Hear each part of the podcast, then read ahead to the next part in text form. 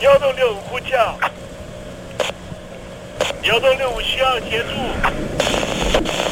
幺洞六五呼叫，幺洞六五需要协助。你在听吗？你在听吗？你在听吗？你在你在听吗？人生如航行，去与返，载满多少故事？你要睡上下铺吗？后面这个地方。如果吵得太累的话，三天都没有洗澡，真的很累，地上就躺着就睡了。我有看到我父母亲，我现在是要去看父母亲的状况。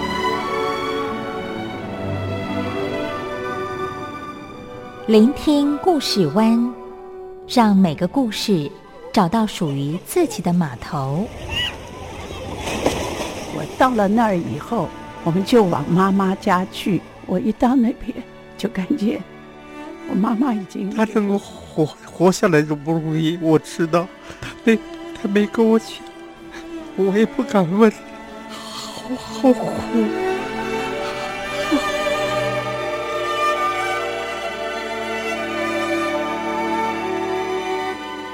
聆听故事湾，聆听故事湾。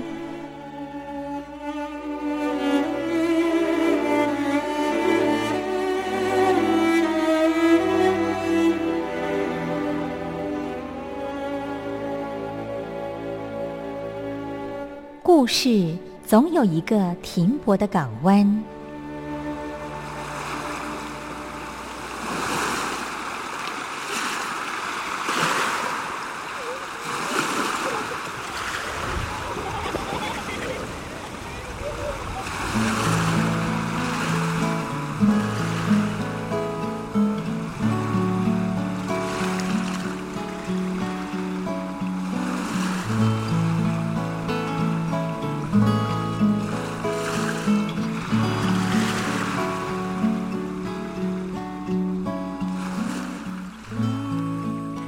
三四五六七七六五四三二一，大陆听众朋友您好，我是您的好朋友东山林，在台北问候您。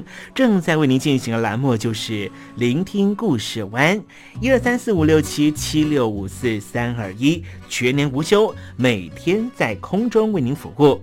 您在每天的凌晨三点十分，或是傍晚的六点十分，都可以在光华之声频道收听到这个栏目，聆听环宇趋势。不用太多解释，因为聪明的你心中自有诠释。亲爱的听众朋友，我们的节目早晚各一次，听众朋友你可以选择最适宜的时间，和东山林共度这短暂的五十分钟的时光，就在光华之声的频道空中相见。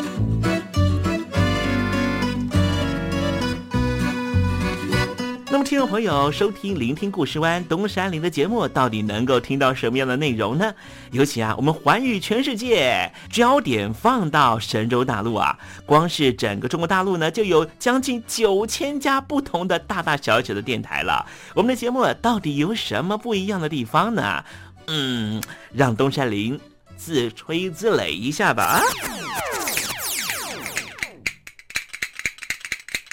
宫中频道何其多，赵钱孙李挺能说。热点平地上直播，仔细听来差不多。直播室外领导多，你说他能怎么说？开场才说茶黑窝，碰上土狼不敢摸。主播低头翻翻稿，导播左右反复搓，想到孩子泪婆娑。好了好了，都别说，且听东山林怎么说。东山林不是红太狼，也不是那喜羊羊，亲亲海上一叶周，才能自在自在说。客官呐、你拉把椅子随便坐，袒胸露背床上卧，怎么自在怎么做，就当这是自己家，自己家。睁大眼睛，show time！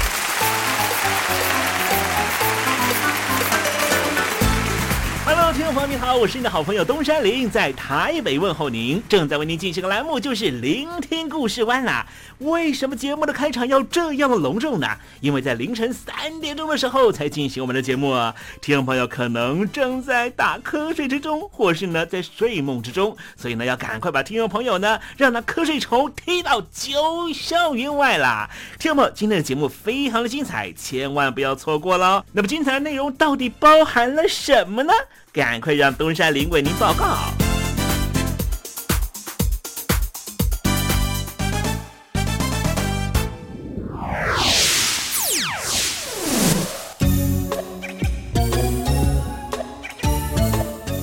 星期五，星期五，猴子去跳舞。不说不知道，说出来吓一跳。天鹏，你知道吗？比利时这个国家呢，A 一方面呢，他们的年所得非常的高哈，而且呢也是社会福利主义的国家哈，社会福利呢非常非常的好啊。但是你知道吗？这个西欧国家呢，比利时其实它是一个政治折冲下所成立的国家。换句话说呢，这个国家内部呢有非常非常复杂的啊这个民族的问题了哈，所以呢，你以为比利时是一个啊这个很重要的经济中心，或者说是一个欧盟的重要议会的中心啊？不光是这样的，它内部呢也是有分离主义的。待会呢，在时政你懂的环节里面呢，跟听众朋友聊聊这方面的话题哦。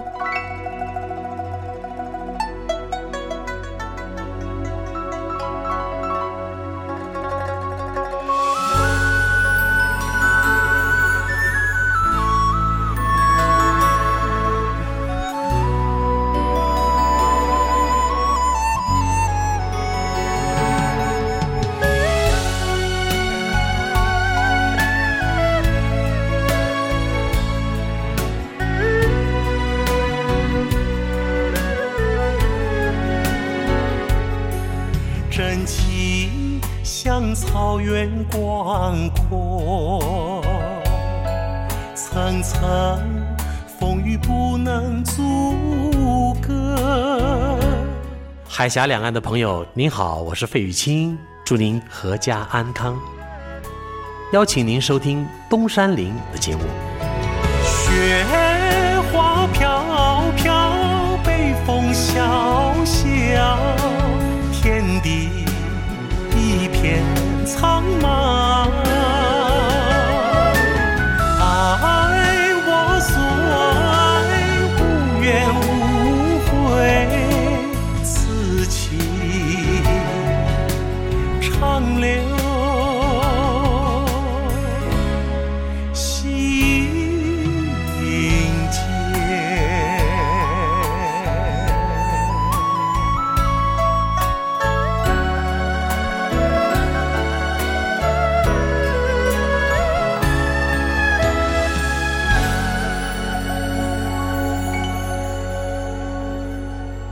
现在，请习近平同志讲话。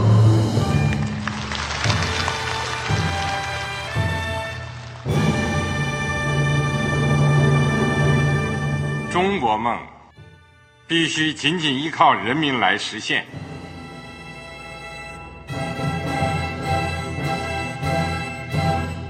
好国民得关心家事、国事、天下事。呃，谢谢发言人。我们注意到啊，现在那个外面有很多关于前中央政治局委员周永康的一些消息和报道。我不知道发言人对这个事情有没有什么可以呃透露、可以披露的？国家对于公示啊，不是什么东西都要公示的。我只能回答成这样了，你懂的。作为天津市来说，每年要偿还的这个公路建设的贷款量有多大？哎，这个好国民这个偿还得回避时政敏感议题。因为他这个这个事儿，我就不好再说太细。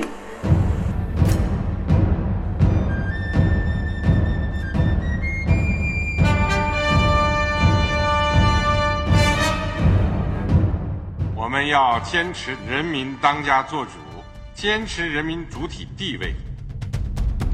任何官方不宜说太细期望您体谅的话题尽在时政。你懂的。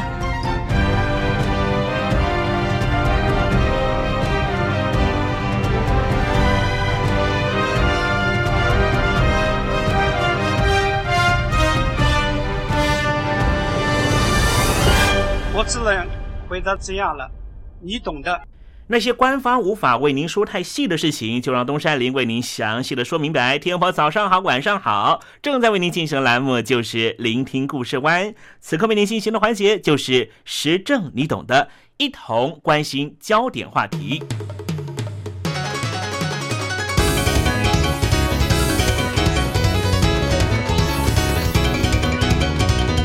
欧洲联盟大部分的机关本部啊，都设在欧洲的比利时。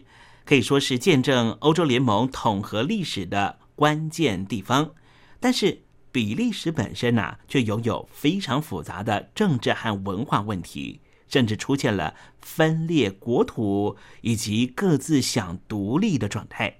今天啊，东山林就跟听众朋友来聊聊比利时的分裂危机。比利时的国境内是多语言、多政府的，负责一般市民行政的区域政府就有三个。官方语言也有三种，其中特别是北部经济富强的荷兰语圈和南部曾经因为煤矿荣极一时的法语圈是常年交恶。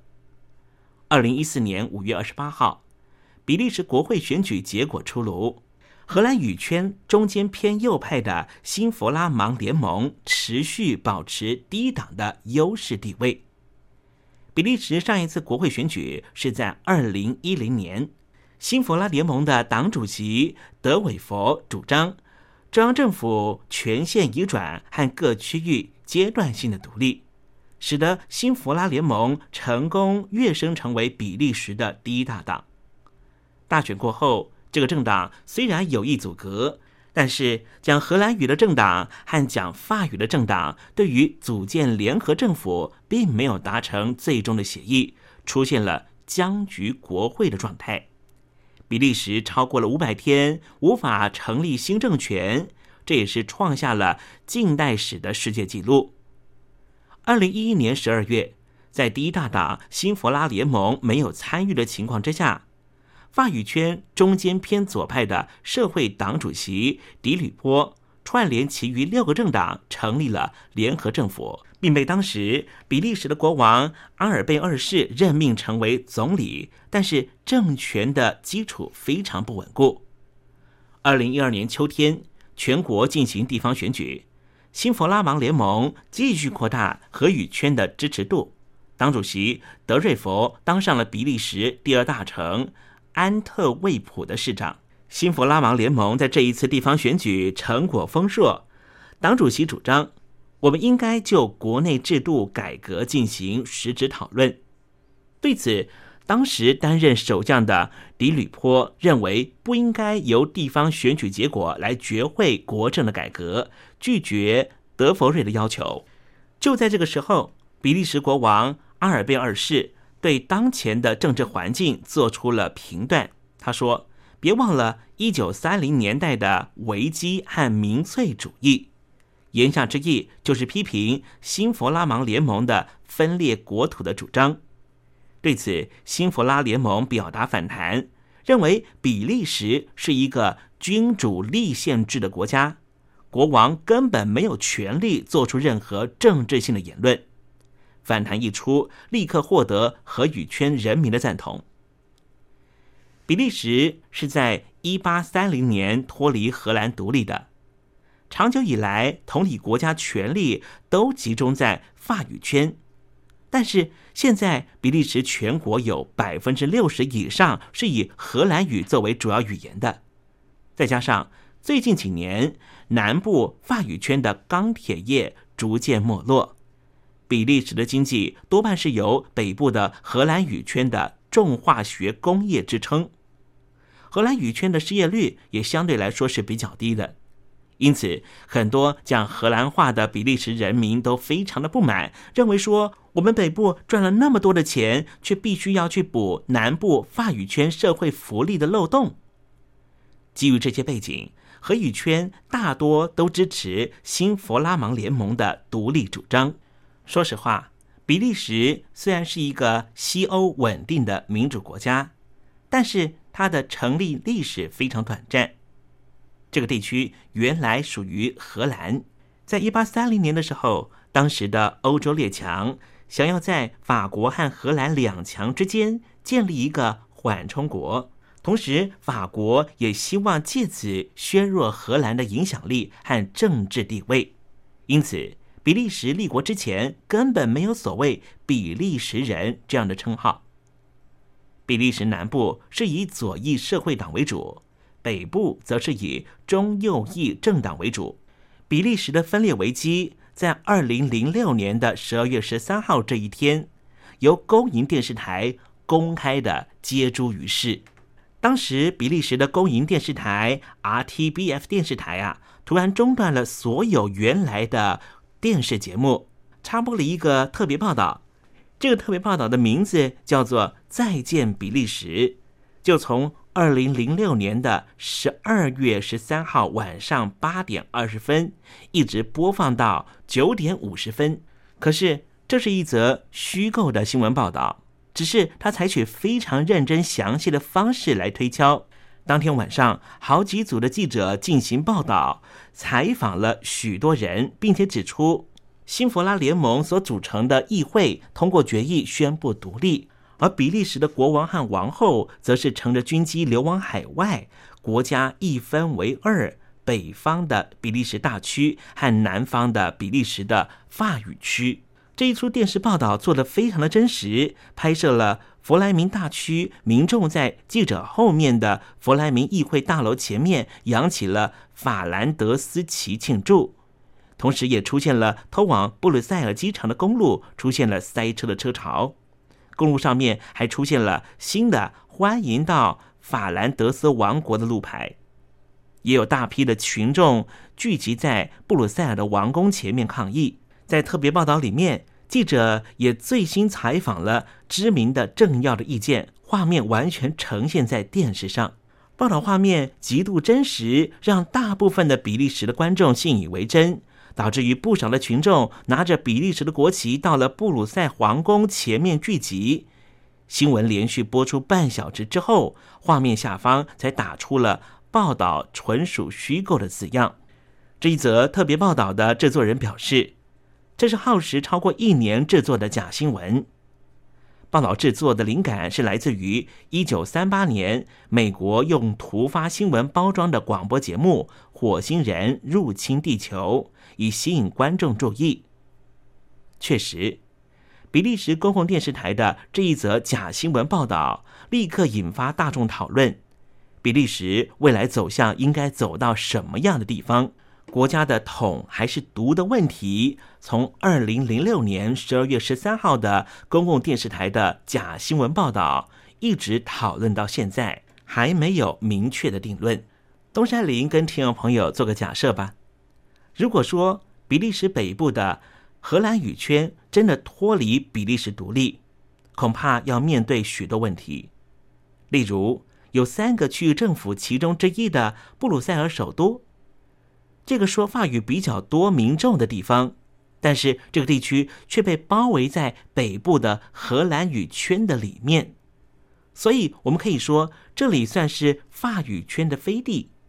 所谓飞地，就是行政上隶属于甲地，而所在地却在乙地的情况。碍于这种非常复杂的现况，很难单纯把比利时用居民说语言的不同划分成法语区或是荷兰语区。除此之外，新弗拉芒联盟的支持者之中，有许多人其实只希望中央政府下放。更多权限就可以，并不需要直接脱离比利时中央政府独立。说实话，欧盟当中原本就存在南北问题。以德国为主的欧洲北部国家景气比较好，西班牙这些南欧国家则是处于经济出闷的情况。比利时国内的南北问题正好相反，呈现北方比较有钱，南方比较贫穷的状态。比利时在二零一四年五月的国会选举中，讨论的焦点围绕在是不是还要维持现行的大范围区域主权为主轴的联邦制，或是可以改为依照语言圈来区分，提高区域独立性的制度。外界都认为，这项讨论虽然只是比利时内部的讨论，但是讨论出的结果很有可能会影响未来欧洲联盟整体的发展和动向。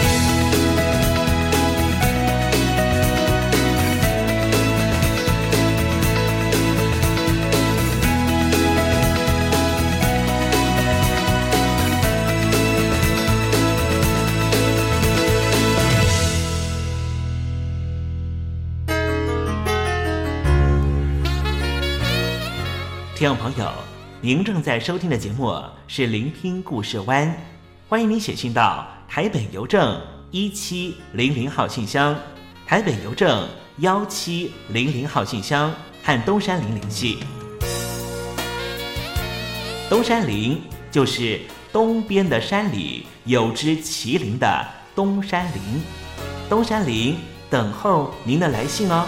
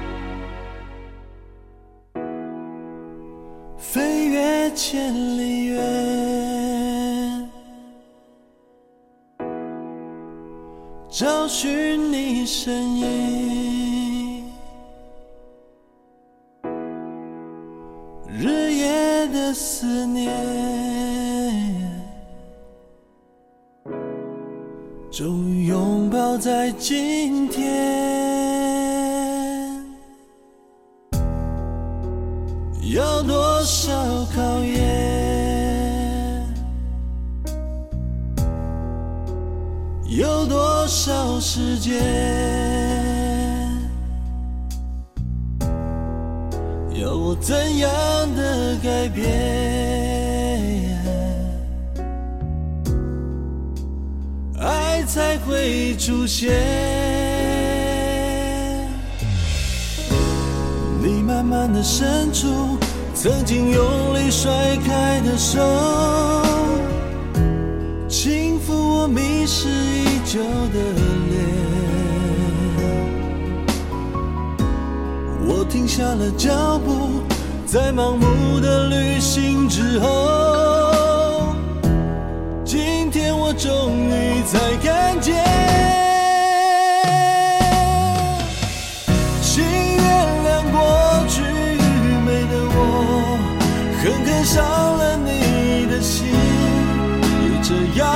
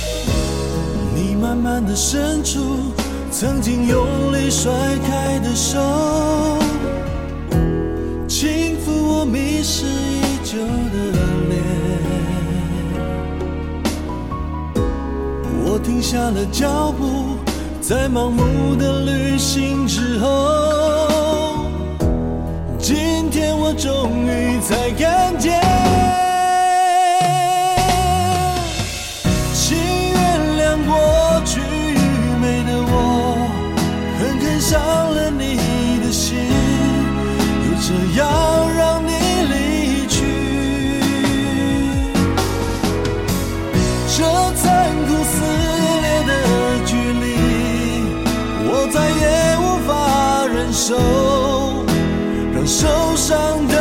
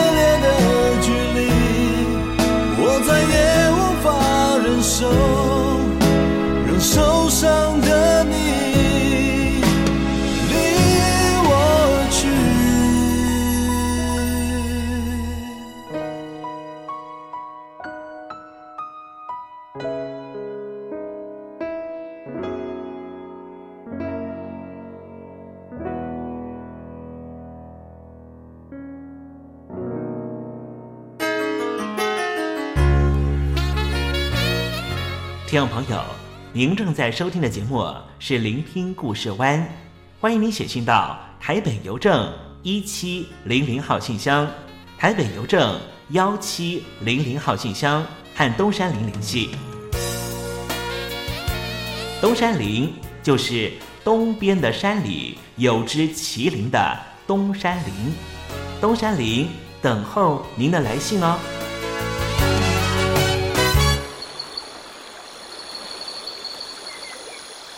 正在部队里的弟兄姊妹们，生活还适应吗？吃的还习惯吗？有家乡味吗？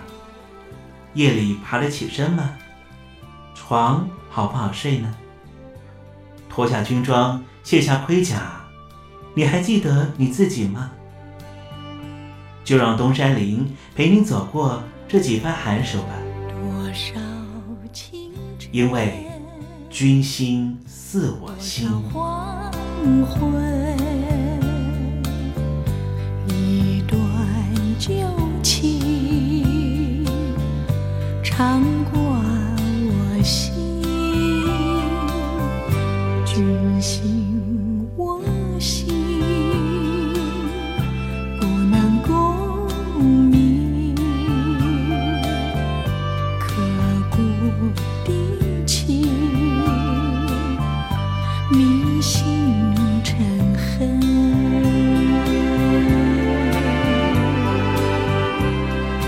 君心似我心。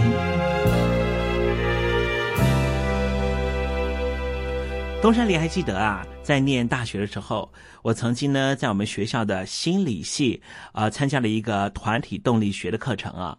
这个课程呢很有趣啊，就是呢由呃大三、大四的学姐啊带我们大一、大二的同学呢来做一些心理的团体游戏。其中有个游戏呢很有意思啊，就是一个人站在前面，其他的人伸出手背站在他的后面。当着带领者呢喊出了一二三之后，前面那个人呢就要毫不迟疑的。前面那个人呐、就要毫不迟疑的往后倒。刚开始玩的时候啊，我自己呢不太敢往后倒，因为呢我不太相信后面的人呢真的会把我接住。但是没有想到呢，当这个团体动力的课程进行到中末段的时候，再来玩这个游戏，我就能够毫不犹豫的往后倒。这个游戏告诉我们什么样的概念呢？就是当我们与人互动的时候，如果能够建立信任关系的话。你在这个团体里面就能够自自在在、自自然然的做自己。有很多的社会学家都表示说，当一个社会能够达到彼此相互信任，社会所付出的成本就会比较低。也就是说，如果一个社会相互彼此都不信任，我们可能必须要花很多的时间去建构所谓的监视器啦，防范对方可能会伤害你的社会人类设计。可是，如果我们能够达到一个路不拾遗的大同世界的话，那样的社会成本是非常非常低的。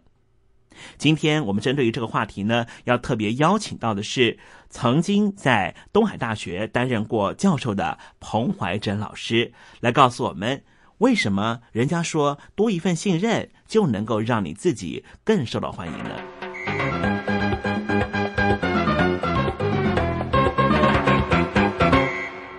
大家好，我是东海大学社工系彭怀珍彭老师。这个相信我不是针对我而言，而是针对你身边的人啊。我们的人的一生都在学习相信别人的功课。小婴孩要学习相信父母会照顾自己，小学生要相信老师的话。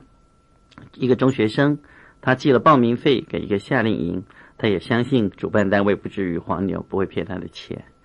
那为什么很多人很可惜，小的时候都很相信别人？到了成年的社会，这个反而处处不处处都不相信别人的话。很多书都说：“哎呦，社会好险恶啊，人心不古啊！”我不是教你诈，但是这个社会真的是很诈。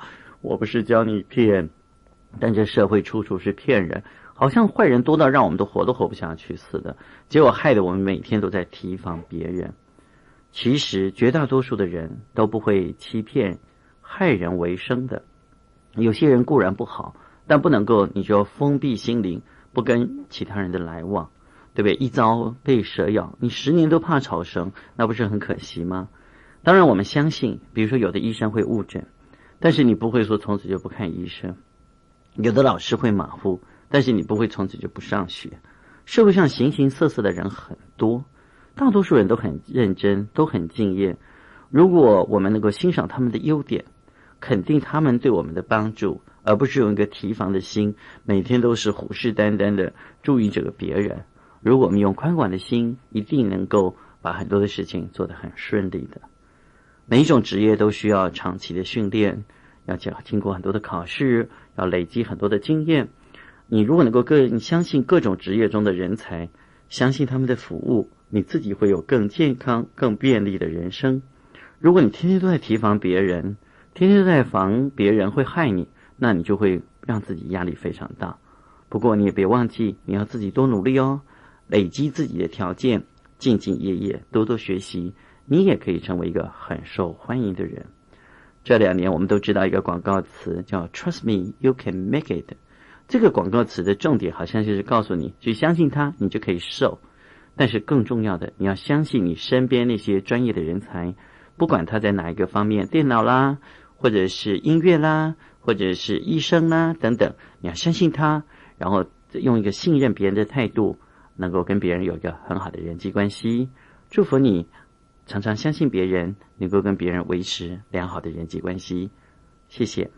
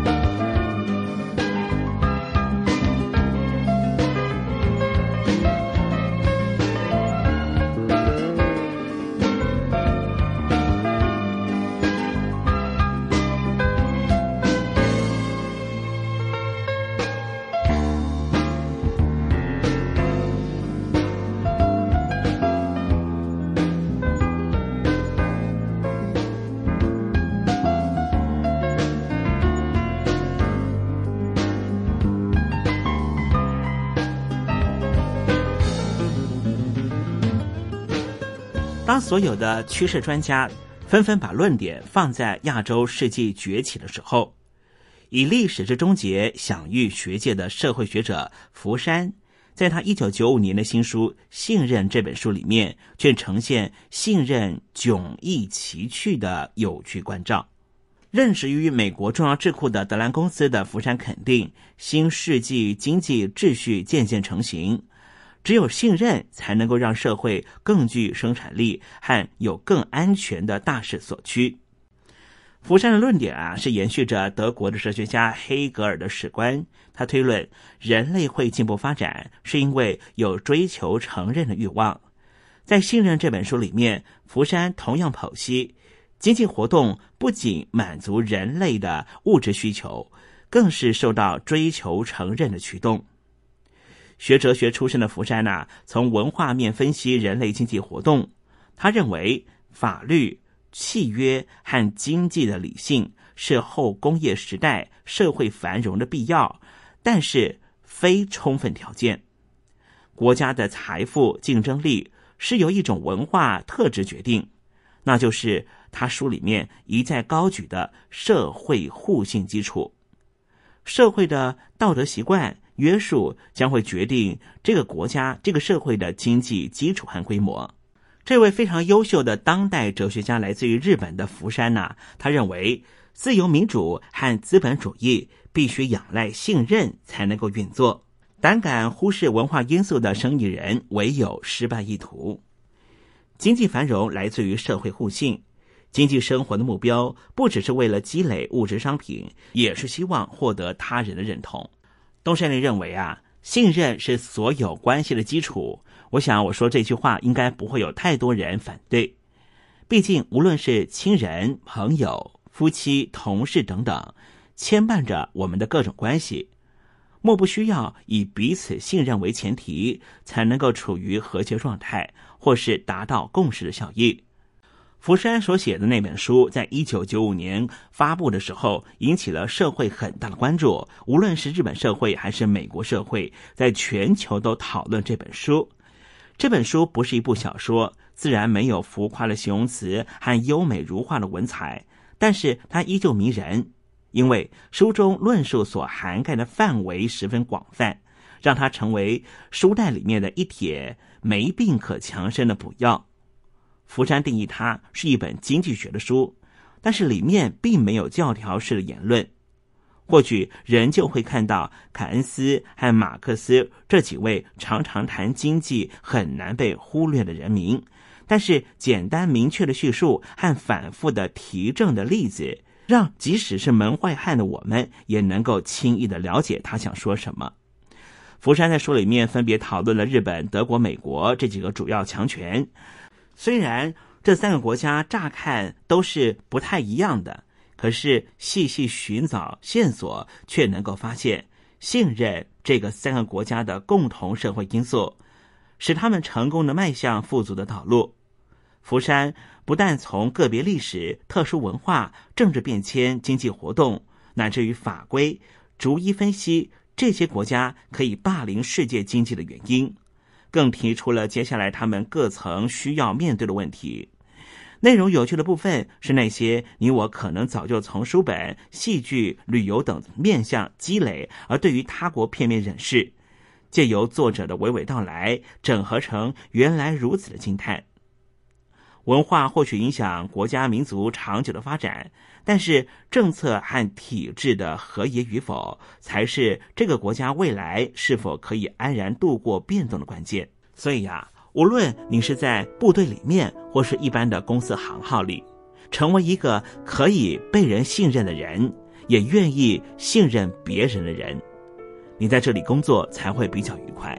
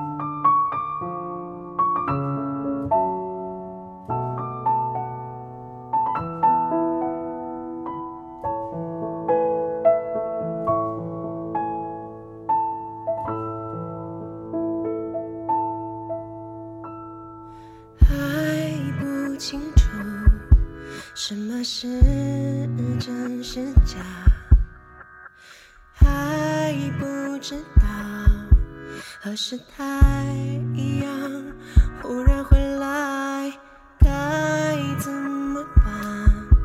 竟然期待黑暗，该怎么样？相信运气不会太坏。你和我之间的爱，在不在磁场之外？要追求一种平淡，还是要一种绚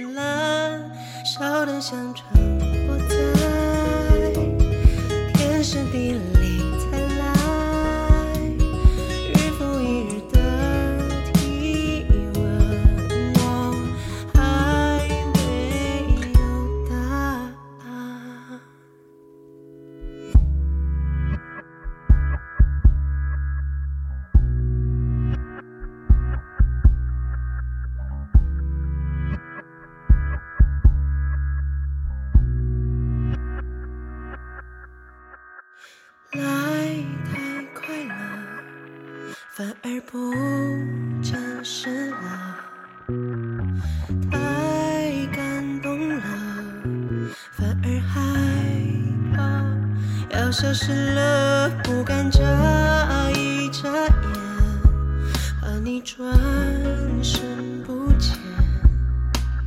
每个瞬间都想拍下。当作纪念，你和我之间的爱，是不是一场意外？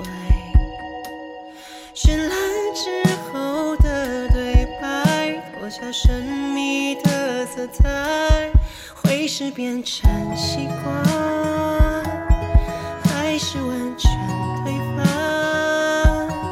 一生一次的奇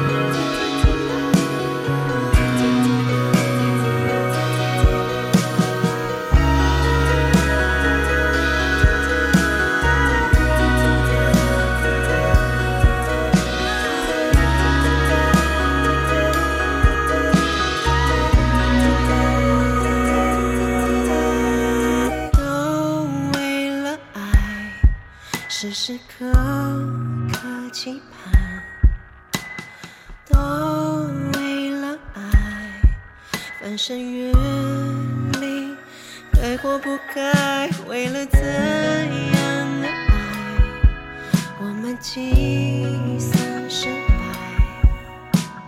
怎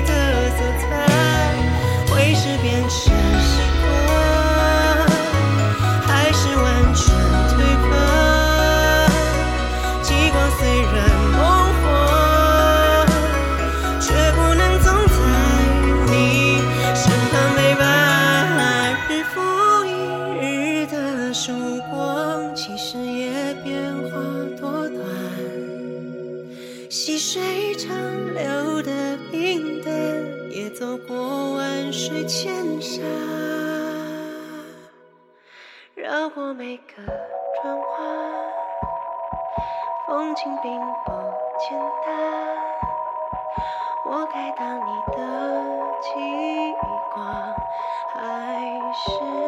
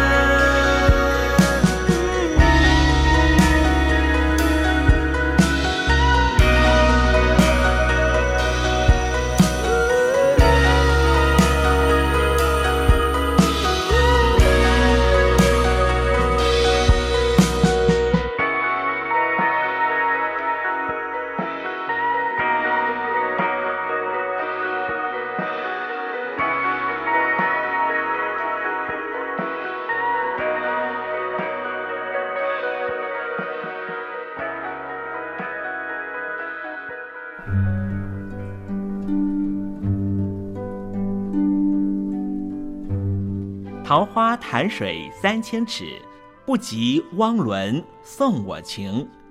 听众朋友，大诗人李白告老还乡，云游四海，从繁华的长安城到安徽乡间的桃花潭。这首送给相见恨晚的朋友汪伦的诗，用词非常淳朴，但是情意深厚。东山林也狗尾续貂一下：台北城杜鹃盛开，不及听友一封短讯。写信给我吧，台北邮政幺七零零号信箱，台北邮政一七零零号信箱。我是东山林。东边的山里有只麒麟的东山林，祝您一切安好，明天再会。